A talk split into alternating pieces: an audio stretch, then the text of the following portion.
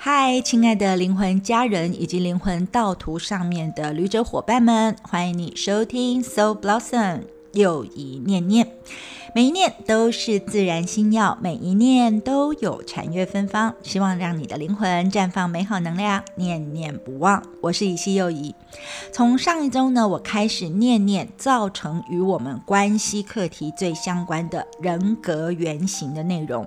尤其呢是跟我们的 survival，也就是存活的行为模式有关的五种小孩的原型。而且特别的是佛法心理学当中所带出来的五种小孩哦，而且我们。讲的是第一种，或者也可以说是东方人的最大宗，就是乖小孩。然后，因为它真的太多了，而且太繁复了，所以今晚我要继续的深入下去。当然，我也建议你可以再去聆听一下上一集我们提到的乖小孩的部分的内容哦。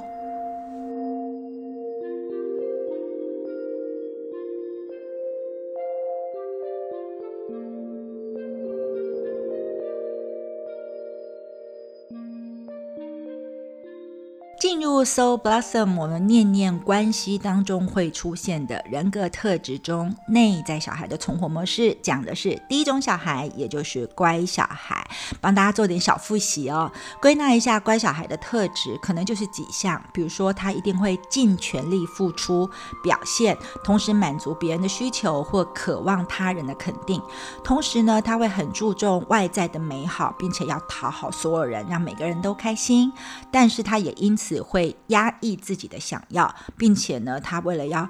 应付所有的种种的人际关系的反应，所以他非常的灵活，但是他也很有同理心。当然了，我们知道所有的人格特质的光明跟阴影都是同时存在了。那因为呢，乖小孩太会配合别人了，所以乖小孩自己是没有方向感的。意思就是说，他没有办法为自己的未来做决定，没有办法有很明确的走向。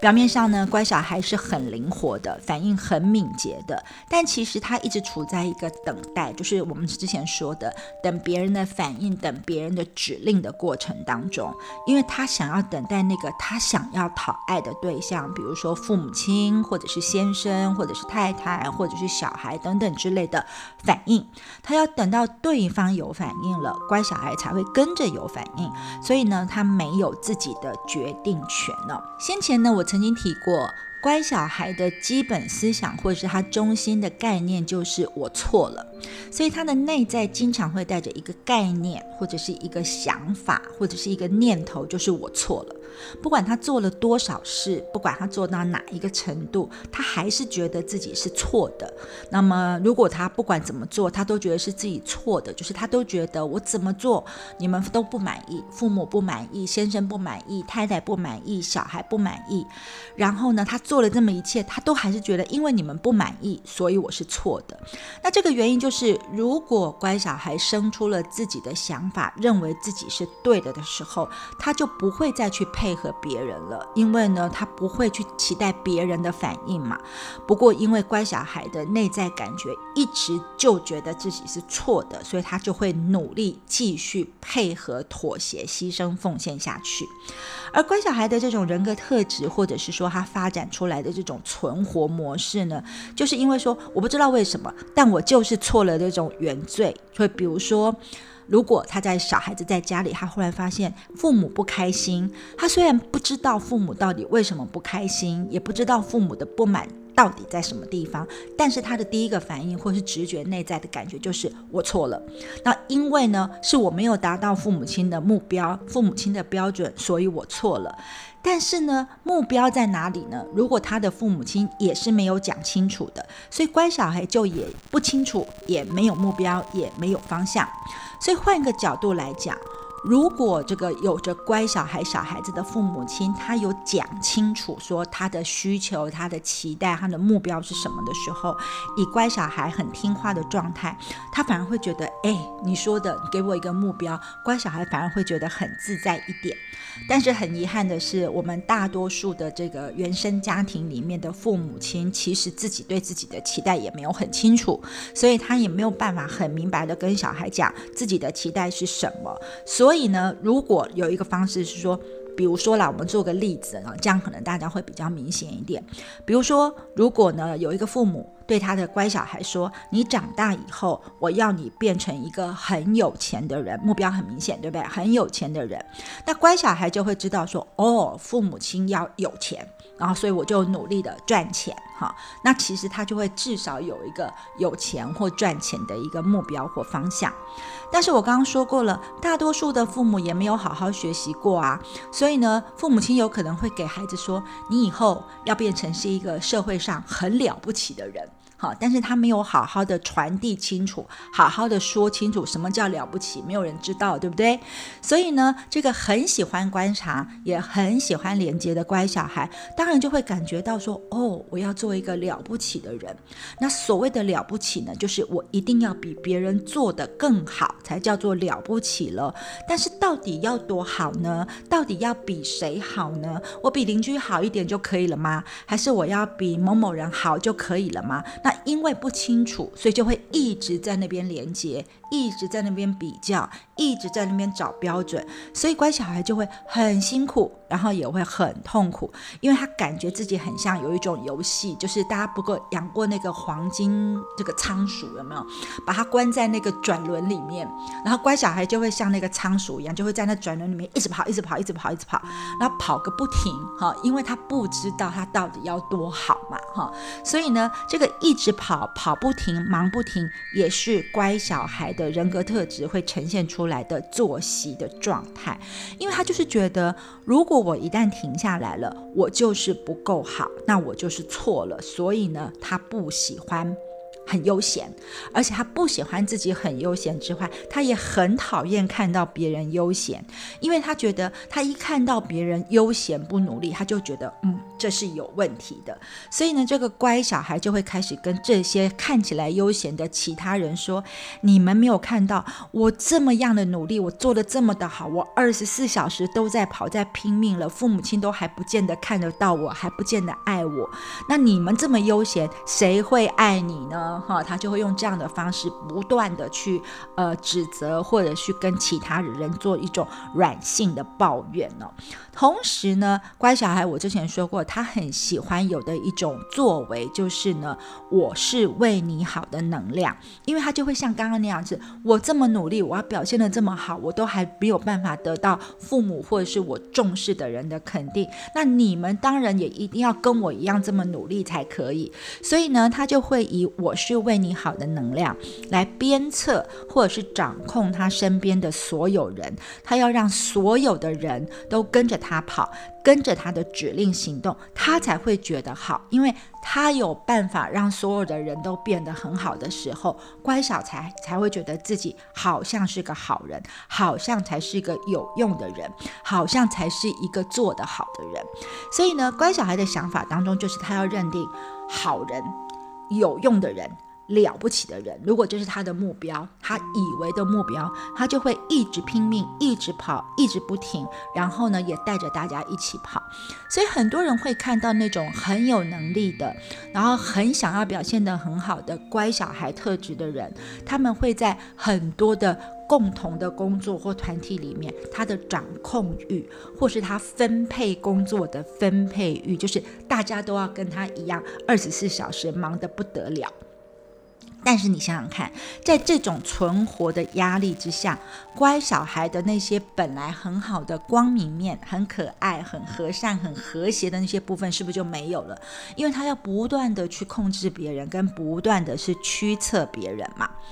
那你就会觉得说，那我们一直讲他的阴影面，难道没有办法转成是比较好的发展吗？当然可以啊，所以我们才要来讲这些原型嘛。如果说你了解到自己是一个乖小孩的特质，然后你如果有学习过。有反省能力、有修炼、转化、疗愈的作为的时候，你是有可能把这些阴影面的行为转为光明面的啊。所以他要怎么样反省自己？这个光明面有可能是从小孩的部分，就是乖小孩转成乖小孩的光明面，或者是如果你还记得我们在上次讲过的这个五种小孩是一个回圈。如果呢这个进步的很好的话，乖小孩不仅会表现光明面，甚至有可能进。步到下一个顺时钟方向，变成是街头小孩的光明面，都是有可能的哦。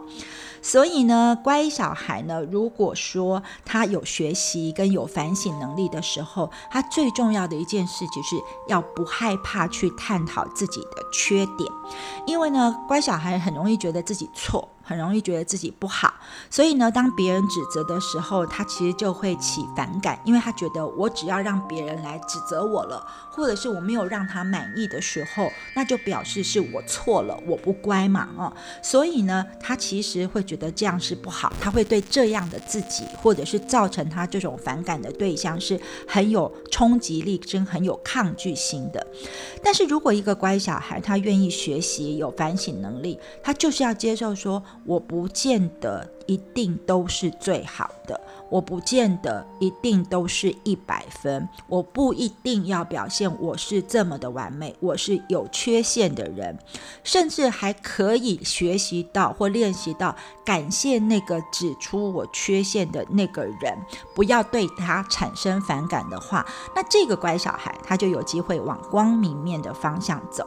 但是相反的啦，如果他不愿意反省、不愿意学习、不愿意练习，所以他就会怎么样？他就会持续的往阴影面去发展。然后乖小孩就会持续为了保持自己良好的形象，持续带着很辛苦，然后又美好的假面具，然后持续的一直发展，然后持续的伤心，持续的痛苦。所以呢，如果你身边有乖小孩型的人，你有时候就会发现，乖小孩的人哦，他好像假假的，因为他都是要做出那个最美好的样子，所以你会觉得这个人怎么那么不真实？真的有人这么的美好，都没有任何一点缺点吗？因为呢，这个往负向发展的乖小孩，他会执着于把自己呢总是打扮的好好的。家里要整理的好好的，功课要好好的，手艺要好好的，小孩要教的很好，什么都很好，因为他绝对不会让别人看到，甚至他非常害怕让别人看到他不好的一面哦。那举例的时候呢，我真的就觉得说，嗯，我我还是可以接丑一下啊，把我的婆婆拿出来讲一下好了。那我婆婆的讲话的版本就是很像乖小孩的版本啊，就是呢，她在跟你讲事情或者是讲话的模式，不管她讲多少遍，或者是她在跟她在跟不同的人讲同一个事件或同一个故事的时候，她讲话的核心跟讲话的模式大概只有一个模式，就是呢，我是做的最好的。好，所以比如说你今天拿了一个啊，比如说别人做的小菜或别人做的那个腌制物拿给我婆婆吃，我婆婆的反应就是，哦，没有我们家自己做的好，哈，所以她就会，或者是我们可能旅游买了一个东西回去，她就会说没有我自己做的好，而且她还会从冰箱里拿出她做的好的东西让我们吃，那你就会知道。那那那我们到底是要吃我们买回来的尝鲜一下，还是要吃他的嘞？哦，这是他的一种版本，或者是他如果不是这么说，他就在讲话的时候，他就会说：哦，我告诉你哦，因为呢，我要去拜托人家什么事。但是呢，那个人就说：“哎呀，某某某，你真的是一个很好的人，你都做得很好，我怎么可能不帮你呢？”然后回来把这样事情跟我们讲。所以我的意思就是说呢，我的婆婆她的这个所有的叙述事情，不管她在对谁讲，不管她在，不管她是同样一个事件对我讲，对我先生讲，或者是对我的公公呃，都对我的其他亲戚们讲，或是对她的朋友讲，她讲话里面永远都会包着一个说。我要呈现我有多好，所以呢，大家都说我很好，为什么只有你们说我不好呢？的这种模式来去看哈，所以呢，如果以我要跟他配合，其实我是一个孤儿特质的人，我很没有办法忍受这样的状态，但我也是在学习，就要先去赞美一下，说对对对，你做的很好，这样我就可以跟乖小孩和谐的相处哦。那又或者呢？我身边有一个呢，他已经在做执行长的一个乖小孩。那这个执行长他是一个基金会的执行长，他每次他们基金会要办活动或者是做宣传品的时候，他可能呢要做一个 DM，他就要花好几个礼拜的时间。那为什么要花那么的时间呢？就是他想要做的很好，所以他就会觉得他的 DM 的某一个左下角或某一个右下角里面，他一定要放一朵。花的图案。哈，他说呢，但是你有时候你想想看，我办活动，我做个 DM，那个有没有角落那个花，其实有谁会去看呢？有谁会去在乎呢？通常做 DM 的人或是看 DM 的人，他只要看活动的内容就好了，他不会管你到底旁边有没有一朵花嘛。但是呢，那个乖小孩的 CEO 就觉得说，那朵花如果出现在 DM 上，会把气氛弄得非常的好，让别人觉得很舒服。然后呢，为了让别人有一个个可能会看得很舒服的 DM，他办公室的工作人员全部都被他烦得要死，因为他觉得那个东西不对，要再改，然后去看。所以简单的一个 DM，他要花上好几个礼拜弄。所以总之啊。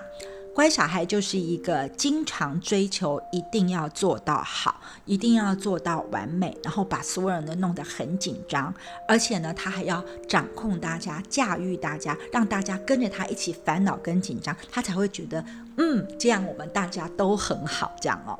那当然了，我还是得重复说一下，这是一个。大家会表现出来的习气，或者是乖小孩会出来的一个行径，就是求好心切，而且会想驾驭别人，但是呢，又会把自己跟别人都搞得非常非常的痛苦。不过我还是要强调，如果有经过学习，或如果有经过修行，就是了解说我的这个小孩原型也不过就是一个能量，我如果能够把我的能量调整到。展现光明面跟好的品质的时候，乖小孩也跟的是可以非常的优秀的。因为比如说他同情心是非常的好，所以如果他发挥了同情心。看到刚才我们刚刚说的像那个 CEO 的情况，他也许就会看到说，哎，我不应该让别人跟着我一样感到这么的烦恼跟紧张。如果呢，他发挥了他的同情心跟同情心，他就不会为了不想面对问题而去营造家中这种很虚伪的假的和谐的戴面具的感觉，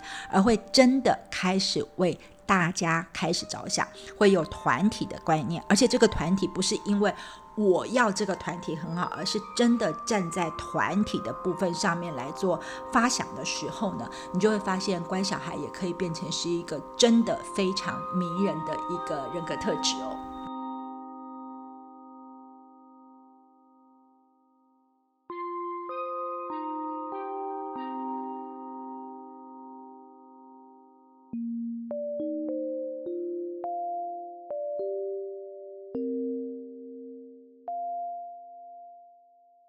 欢迎回到 So Blossom，我们继续来念念乖小孩。其实我们刚刚谈到说，乖小孩很喜欢团体，很喜欢整体的氛围。然后乖小孩非常喜欢在团体当中呢当一个主导的人物，而且他非常乐于连接，也主动连接，或者是说他喜欢透过。帮助别人来达到连接的模式，但是呢，这也是要分阶段来看的哦。比如说，在没有经过学习和修行转化之前，乖小孩的乐于助人的模式是怎么样呢？比如说，乖小孩可能看到你，他觉得说，我觉得你应该要有健康的饮食，所以如果你是我的小孩，如果你是我的老公，你是我的太太，我每天都会帮你做一杯蔬果汁，你想不想喝不重要，但是我做给你喝，你就要给我喝下。去，因为我知道那是健康的，所以不管你喜不喜欢、想不想喝，你都要喝。或者呢，不管你喜欢或高兴不高兴，你十点钟一定要上床睡觉。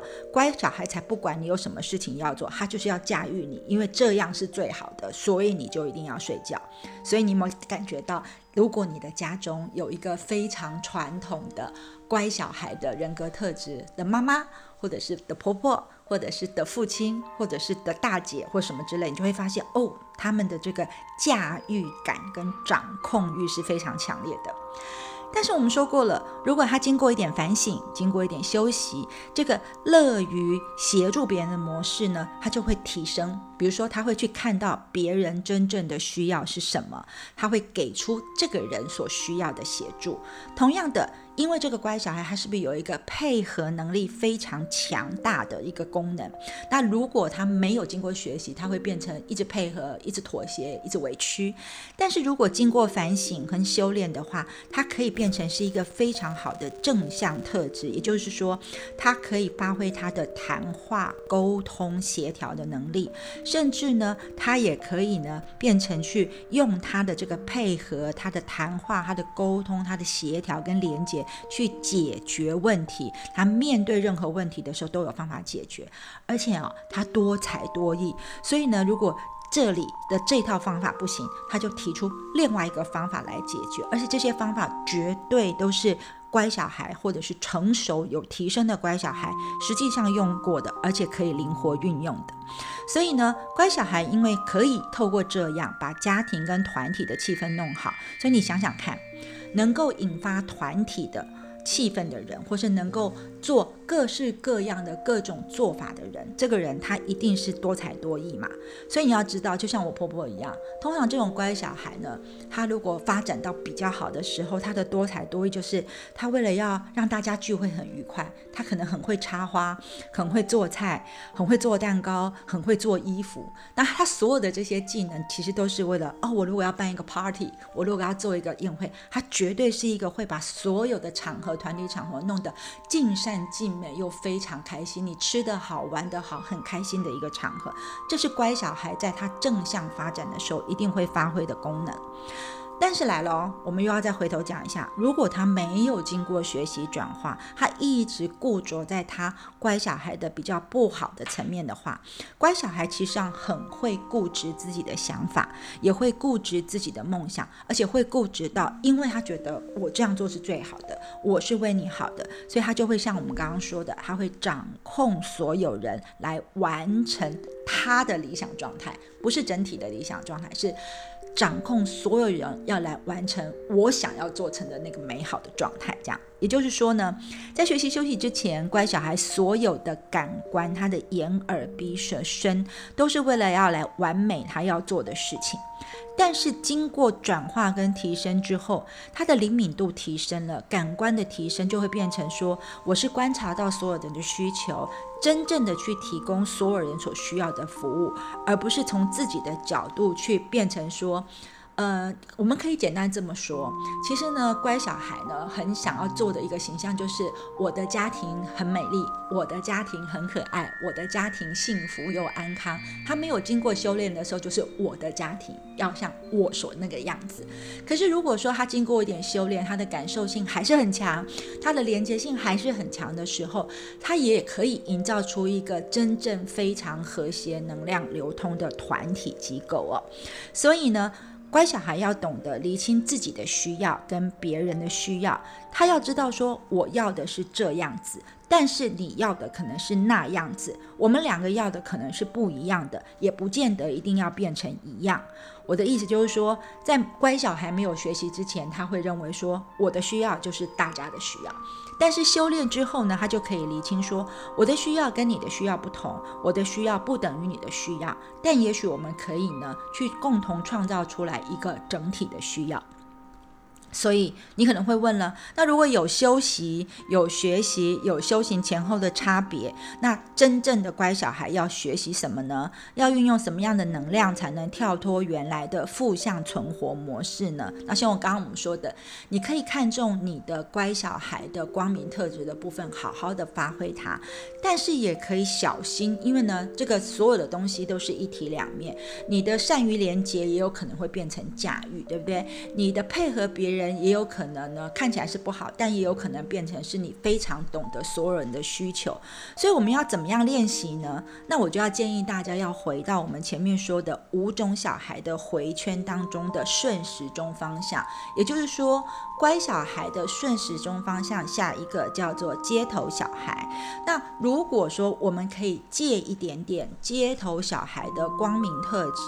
让乖小孩来做学习，或是让乖小孩有一个可以学习的目标跟方向，因为乖小孩没有方向感嘛，所以呢，如果给他一个这样的方向的时候，那么乖小孩就有可能可以进步，变成是一个光明的乖小孩，或者是有光明街头小孩特质的乖小孩，那其实就会变得是一个很棒的一个人格特质的能量的发展状态了。那当然呢，因为这个回圈是滚动的嘛。所以，如果你呢学习的不够好，或者是你带着自己的执着，还是带着自己的习气，它也可能逆时钟方向变成是退步回这个很讨厌的孤儿的阴影面，那他就不好了哦。不过我要提醒大家，我虽然在说的是说乖小孩要去找一个所谓的街头的特质跟街头的光明面作为目标，但是并不是告诉你说，哦，那如果这样，我在生活当中我去找一个街头的小孩特质的人来带领我，我跟着他走，这样是不是就好了？是不行的哦，哈，因为呢，你要知道，因为如果跟着街头这样去走的时候，乖小孩又会执迷于没有自己的目标跟方向，他又要跟着别人走了。所以呢，我一开始就说过，其实我们每一个人的内在都有这五种小孩的能量特质，所以呢。乖小孩只不过是在原生家庭成长经验当中里面，经过萃取跟历练之后被筛选出来浓度比较高的展现的部分的模式也可以。所以其他的小孩原型也是这个样子的。所以我这里所谓的因为学习而进步，其实就是。你要懂得去发挥在你自己里面也有的街头小孩的特质，把它用在你这个表现出来的乖小孩身上。因为哦，如果一个乖小孩去找别人把自己带出来，以乖小孩的配合力和没有方向感的特质来看，他遇到坏的街头孩子就一定会被带坏。比如说，他如果遇到一个坏的街头老大，他就会配合老大的习性，把自己变成一个小喽啰，跟着那个老大胡作非为哦。那如果从父母的角度来看，如果父母带领孩子的错误会出现在哪里呢？就是为什么我们？中国或台湾或东方的社会，会有什么会有这么多的乖小孩？因为呢，我们的父母总是喜欢把小孩设定的弄得太乖，其实就是把小孩设定的太紧了，就是觉得很害怕小孩出事，害怕小孩呢如果不听话的话，就会呃做出一些很危险危害自己的事情。所以我们总是把自己的小孩设定的太乖。那因为保护的太多，设定的太乖，他太乖了，所以当他真的走入社会的时候，他就没有方向感。他也没有下决心的这个下决定的决心，所以他很容易被诱惑。所以如果学习的方向是你找一个街头小孩去做他的引导者，那就像我刚刚说的啊，男生的街头小孩如果去，男生的乖小孩如果去碰到了街头的一个呃坏一点的街头小孩，他有可能就会被带坏啊，可能去犯罪啊、吸毒、做坏事等等。那女生呢，有可能就会被骗呐，哈。所以呢，我的意思就是说，我们并不是说乖小孩全部都不好。只是呢，你要当哪一个层次的乖小孩嘛？我们当然是要当进步的、蜕变的、有经过反省、有经过学习的乖小孩。那其实呢，五种小孩的每一款，它都会互相影响，就好像我刚刚说的这个回圈里面，它是有能量滚动而且交叉交流的。但是对乖小孩来说，街头的小孩是比较容易可以带起他跟带动他的。另外一个可以让呃，乖小孩也有所变化，就是他的逆时钟方向的那个孤儿，意思就是他左右两边的那个小孩的能量都比较容易会影响到乖小孩本身，只是说带领的方式不一样。那当然是我们要知道，如果你是乖小孩，乖小孩的内心有很多想要表现给父母亲看，说我有多好，或是呢我有多棒的那个潜在欲望。所以呢，这其他的四组能量在你的内心里面会对你起不同的作用哦。比如说对乖小孩来说，里面的街头小孩能量会容易带坏你自己去耍坏，去使坏。那孤儿呢？孤儿也会把乖小孩给带坏，就是孤儿因为会变成是一个很自私的状态，所以变成呢乖小孩本来都在配合别人，然后到如果被孤儿影响，他就会变得开始耍脾气跟耍情绪，开始呢不断的去跟别人说我有多好哈。很像我刚刚形容过的某几个人物的角色，对不对？然后，如果你内在有被丢弃小孩的能量，被丢弃小孩有一个表现特质，就是他喜欢站在边边，站在高处去做观望，然后不投入整个的生命能量的状态里面。所以呢。这个所谓的被丢弃，他就会产生一种幻想的感觉，他会幻想自己会把乖小孩带好跟带坏，但就是不执行。那至于被指责的小孩，他是没有带坏坏小孩的能量，因为被指责跟的小孩跟乖小孩都很像，哈，他们都是比较温顺一点的。有趣的地方在于什么？我们是东方的教育方式嘛，所以我们通常不可能也没办法训练出一个又乖又独立。又有思想的孩子，哈，所以因为如果说有一个孩子，他又乖又独立又有自信，他完全不可能成为父母的乖小孩，因为他一定不会听话，他有可能有自己的主张，会反驳父母亲嘛。这样一来，当然你就不会算是乖小孩了。所以呢，我们其实在告诉大家说，其实我们有机会。在每一个小孩原型当中，都可以蜕变出好的部分，但是呢，你要懂得向内去寻求你的下一个顺时钟方向的小孩原型的光明能量的特质，在你的身上让它绽放出来，这才是一个很重要的转化的关键。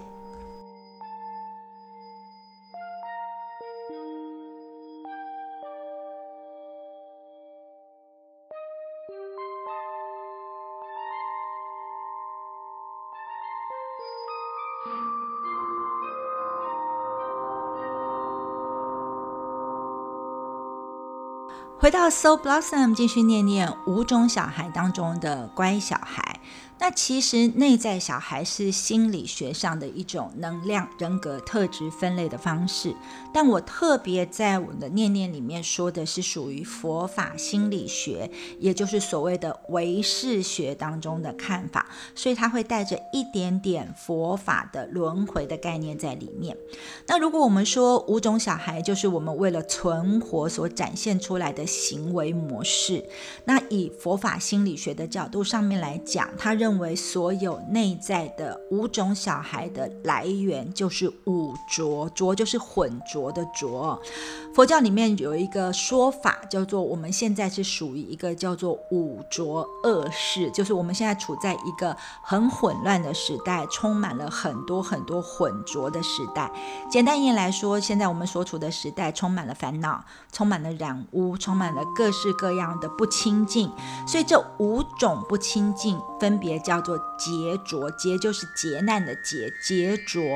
你就是有一些对于你自己生命历程上面的一些呃不亲近的感觉。还有一个就是见浊，就是见解上面的混淆。还有烦恼浊，就是你有烦恼就会让你很痛苦。再来就是众生浊，还有一个叫做命，命运的命，命浊。那就是呢，不管你了不了解这五个名词，但是这五浊呢，造成了我们每一个人。人生命的问题啊，因为呢，我们为了存活，我们会戴上这个我们的行为面具，就是呢，我们的这个某一个小孩的面具。然后呢，我们戴上这个面具之后呢，我们才去寻找我们要的连接或我们以为我们要的味道，去找到一个对象，跟他建立一个关系，认为说，如果是这样的话，我就可以存活下来，并且得到安全感。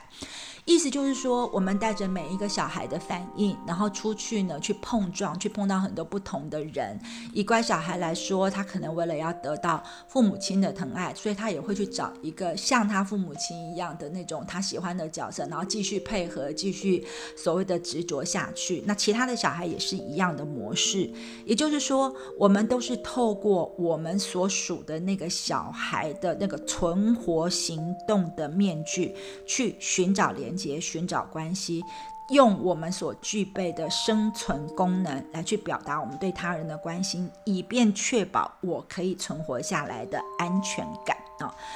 那我们讲到乖小孩嘛，乖小孩的执着是五浊当中的劫浊，就是劫难的劫哦。那白话一点的来解释的话，就是说乖小孩会在生生世世的轮回当中去寻找某一种感觉，因为他很喜欢感受，他寻找某一种感觉，然后他生生世世都放不下这个感觉，然后他就是执着于那个我很想要那个味道，我很想要那种安全，我很想要那种爱的。感觉，那乖小孩很喜欢连接，所以他总是喜欢找到一个对象。生生世世都在找那个对象，然后执着在我要跟那个对象很亲密、很紧密、很连结、很纠葛、很不清的感觉，而且甚至他有点喜欢这种纠结的感觉，喜欢到他这辈子追求都还不够，他上辈子要追求，他下辈子也要追求，他生生世世都要追求这种很纠结的味道哦！所以我的师父常常说，如果我们每个人有轮回投胎。这么多的乖小孩，或者是大部分的乖小孩，他都是呢。抓紧了一个对象，我想要再跟这个对象来相遇、来纠缠，所以才来投胎的。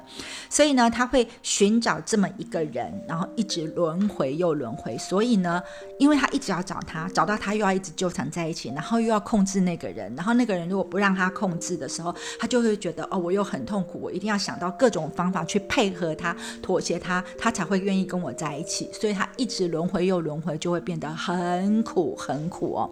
原因是因为哦，在我们人类的生生世世的轮回当中，说真的，我们要找到那个真的想要寻找的那个人，一定要寻找到的那个人呢，其实上很难的，真的困难度非常非常高。因为因为乖小孩要一百分，所以要找到一个一百分的完美的那个对象来符合我所有的感觉。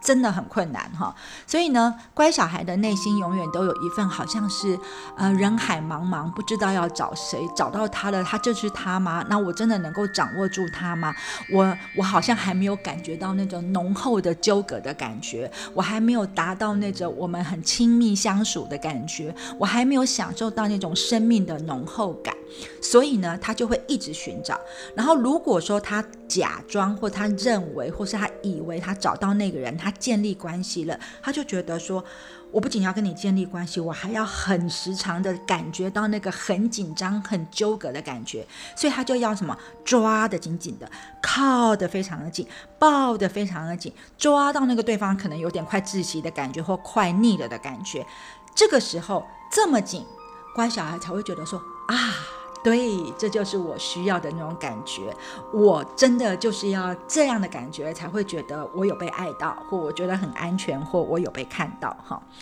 但是很遗憾的是，你想想看，如果有一个人，你一直要抓他，然后你一直要抓他那么紧，你生生世世还要一直抓他，你觉得那个要被抓的人是不是会逃跑呢？当然会嘛。所以呢，乖小孩就会有很多很多的痛苦，因为呢，他努力想要去找到的那个人，其实是努力很想要逃开，所以呢，他们就会呢，在这个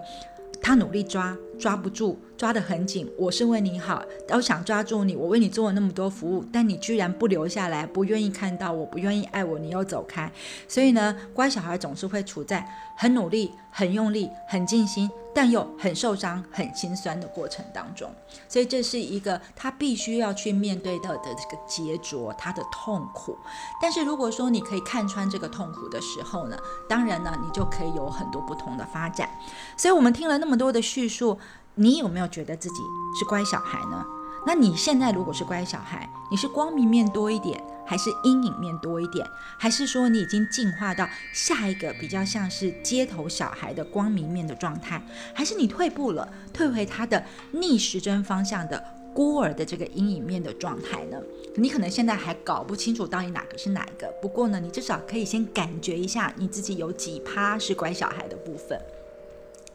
理清自己的人格特质哦，尤其是内在小孩原型的目的，当然不是为了让你只有对号入座，然后就摆出说啊，对呀，我就是乖小孩嘛，所以我就是这样，然后这样就算了。那或者是你们一定得接受这样的我。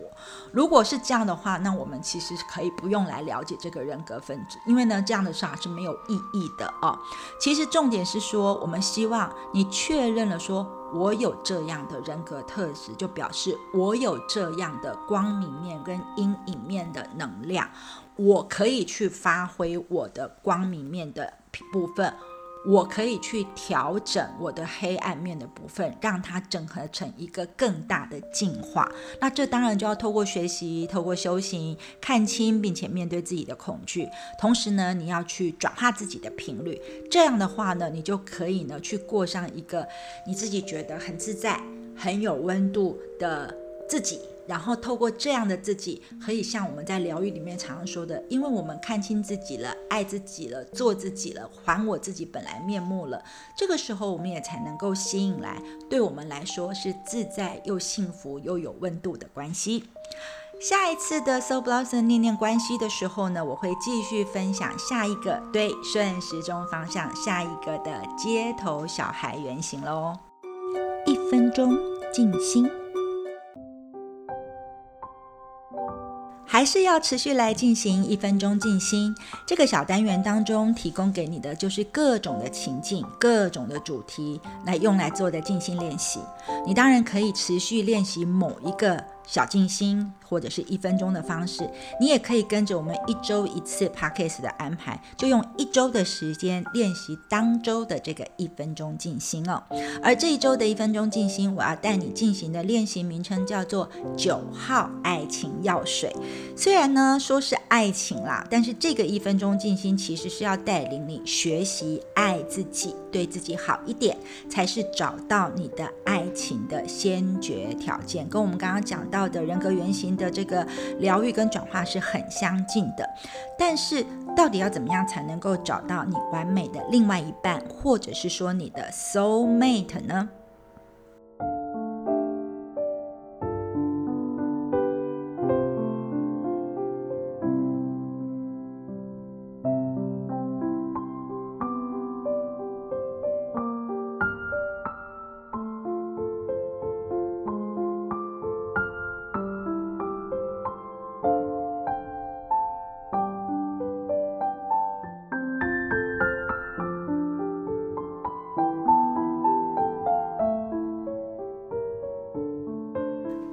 九号爱情药水的一分钟静心呢，也是有准备工作的。这个准备工作就是，请你要像列喜乐清单一样，列出一张愿望清单来。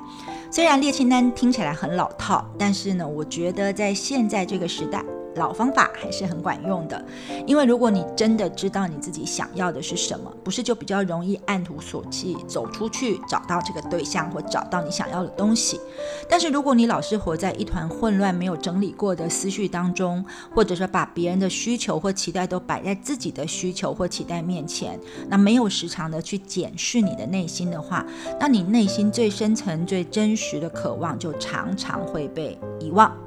那既然我们讲的是爱情药水嘛，哈，所以呢，愿望清单呢就是一个吸引来你的 soul mate 灵魂伴侣的最简单的方法。如果说你可以跟我们的一分钟静心的方式再结合的话，我觉得它会比任何什么征婚启事、征友启事或相亲或者是其他的那个方式都还来的更容易，而且更经济，也就是更能够愿望成真哦。所以，请你花些时间为自己的伴侣对象列清。清单写下所有你希望伴侣所特有的特质啊，那不要限制你灵魂的渴望，就是你花点时间，现在就去想想看，你想要吸引什么样的伴侣在你的身边？他是爱情的伴侣也好，或是同事、同伴、同学，什么都可以啊。那你也可以用一些好玩的角度去思考哦，因为你要知道，你只要认真的想，真实的做，那它就真实的会呈现。不过我要请你记得，你在列这个清单的时候，请你。你要。具体一点，然后要详细一点。你的值，你就是品质要写得很清楚。你的量，你的数字也要写得很清楚。比如说，你可能可以列一些条件，比如说，嗯，他要很爱我啊，或者是他要喜欢烹饪呐，他身高要多少啊，体重要多少啊，健康状况要怎么样啊，然后他要愿意沟通啊，他要专一呀，他要可以聊天啊，等等。我常常会跟我的所有学生说，你在列这个所谓的。条件清单的时候，志同道合，或者是你叫门当户对的这种事情是一定要放进去的。所以呢，你不要觉得说列这些条件是不是很丢人哦？你就是直接列出你所想要的条件，身高、体重、长相、收入等等之类的。但是也不要忘记还要列一些更具体的，比如说你们的相处模式要是怎么样？比如说呢，我们他愿意听我讲话，我们有共同的兴趣，或者有共同想要喜欢做的事情，就是把相处的这个部分也列在清单上面，列的越具细迷，其实是越好的哦。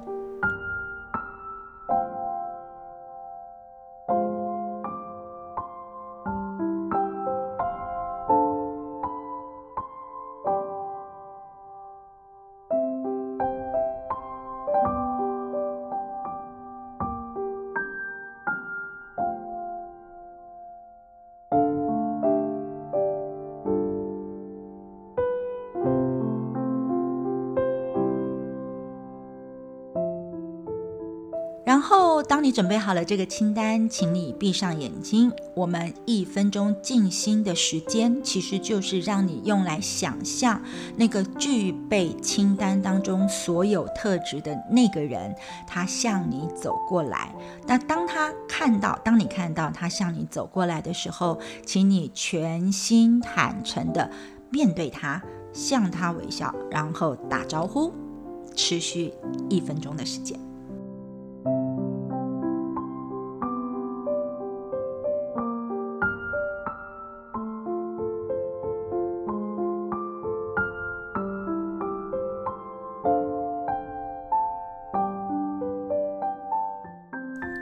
个一分钟的静心，重点在于你越是重视的事物或条件，只要你列得越清楚，你就越容易吸引到你的生命当中。所以，把你的愿望清单呢放在眼前，每天至少做一次九号爱心药水的静心，至少在这一周你都要练习看看哦。